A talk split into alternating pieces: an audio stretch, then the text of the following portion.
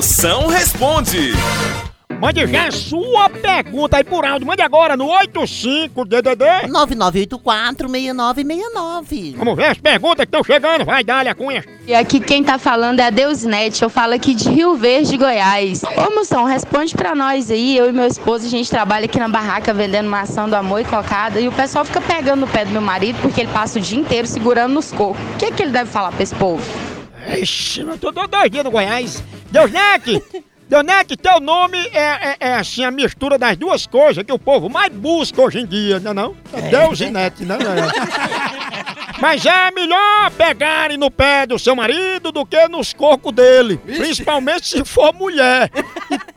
Todo homem tem essa maniazinha de ficar pegando nos cocos, é, pra dar aquela coçadinha. Agora o ruim é se ele corresse no meio do mundo assim gritando: Eu sou um coco verde! Me abra pelo fundo! Moção, aqui é Thales de Parnamirim, Rio Grande do Norte. Moção, tem um amigo meu que o nome dele é Caio. Ele quer se livrar de contas, mas um infeliz termina de pagar uma conta e já vai fazendo outra. O que é que você tem a dizer pra um caba desse, Moção? Mago, quem nasce com o nome de Caio só faz é cair mesmo, não é não?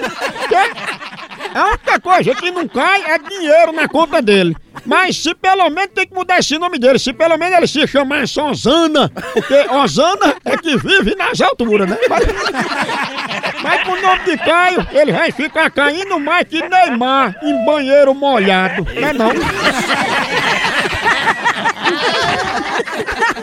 A hora do Moção.